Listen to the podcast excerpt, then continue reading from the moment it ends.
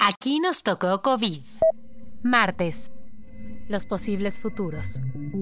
Pasaporte de vacunación, pasaporte sanitario o de sanidad. Así se le ha comenzado a llamar a un tipo de documento que algunos países y entidades están impulsando para reactivar distintas industrias, principalmente del turismo. ¿De qué se trata y cómo funcionará?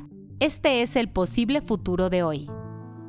El pasaporte de vacunación es un documento que probaría que has recibido una vacuna. Ahora se está impulsando por el COVID, pero algunas entidades también están viendo la posibilidad de que se fije como un requisito viajero independientemente de esta pandemia. La Asociación Internacional de Transporte Aéreo, la IATA por sus siglas en inglés, es una de las entidades que están trabajando en esto. También lo están haciendo la empresa biotecnológica IBM y el Foro Económico Mundial junto con The Commons Project Foundation. Actualmente sabemos que hay países que solicitan en sus fronteras pruebas que demuestren que los viajeros no están infectados de COVID. También hay otras naciones que solicitan certificados de vacunación para enfermedades como la malaria, la fiebre amarilla y algunas otras. Entonces, la iniciativa del pasaporte de vacunación no es una novedad del todo, aunque sí su implementación y hasta consenso.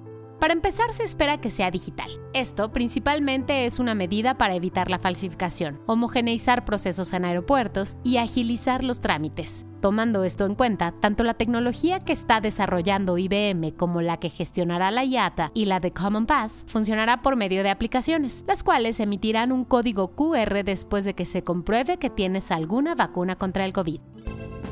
La forma de comprobar de estas aplicaciones puede ser conectándose a laboratorios, páginas del gobierno o farmacias que realicen la vacunación, entre otros sitios. Funcionaría más o menos como ahora funcionan los boletos escaneables de los aeropuertos o algunas llaves electrónicas en hoteles. Para las personas que no tienen un smartphone, las plataformas han planteado que se pueda imprimir el código QR.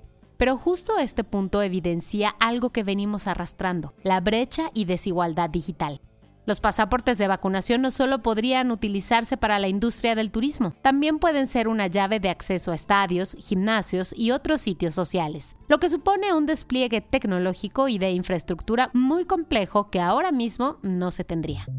Como ya te estarás imaginando en este punto del episodio, el tema de los datos personales y la información digital es uno de los mayores riesgos si se implementa este tipo de tecnología. Algunas de estas aplicaciones y plataformas plantean el uso del blockchain para que la información de los usuarios permanezca blindada de ciberataques. Aún así, aunque se tengan muchos controles, la puerta a un robo siempre estará ahí, dispuesta a ser abierta por algún ciberdelincuente experimentado. Otra cuestión que se ha mencionado tiene que ver con los temas éticos y de discriminación. Esto porque las poblaciones más jóvenes o las mujeres embarazadas o los menores serán los últimos en ser vacunados, además de que no todos los países están corriendo al mismo ritmo en su estrategia de inmunización. Y una vez más serían los países ricos los que consigan el privilegio de la movilidad en tiempos post-pandemia. Israel, que es el país que va al frente de la vacunación a nivel mundial, la Unión Europea y Estados Unidos son las entidades globales que han comenzado a plantear la cuestión de los pasaportes de vacunación. En México el tema realmente no ha tenido implicaciones en las conversaciones sociodigitales, pero un posible antecedente a estas plataformas es la tecnología que se implementó en la Ciudad de México, donde se tenía que escanear un código QR para ingresar a ciertos sitios como tiendas de autoservicio. Pero al ser opcional, realmente su uso no se ha extendido.